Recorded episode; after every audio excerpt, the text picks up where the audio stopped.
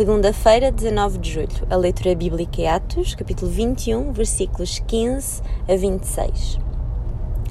Leva-os contigo, toma parte com eles na cerimónia de purificação e paga as despesas deles para poderem rapar a cabeça. Assim, todos ficarão a saber que não é verdade o que dizem de ti e que, pelo contrário, continuas fiel no cumprimento da lei de Moisés. Mas quanto aos não-judeus e que abraçaram a fé, nós já lhes escrevemos uma carta com as nossas decisões, dizendo que não comam carne de animais oferecidos aos ídolos, nem sangue, nem carne de animais estrangulados, nem pratiquem a imoralidade.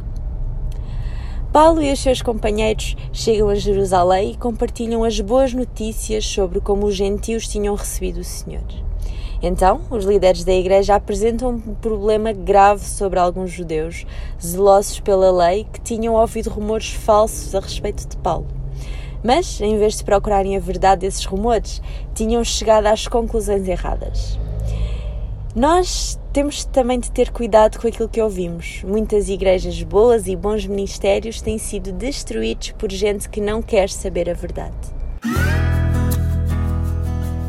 O profissional Pão do Céu é apresentado pela União Bíblica de Portugal.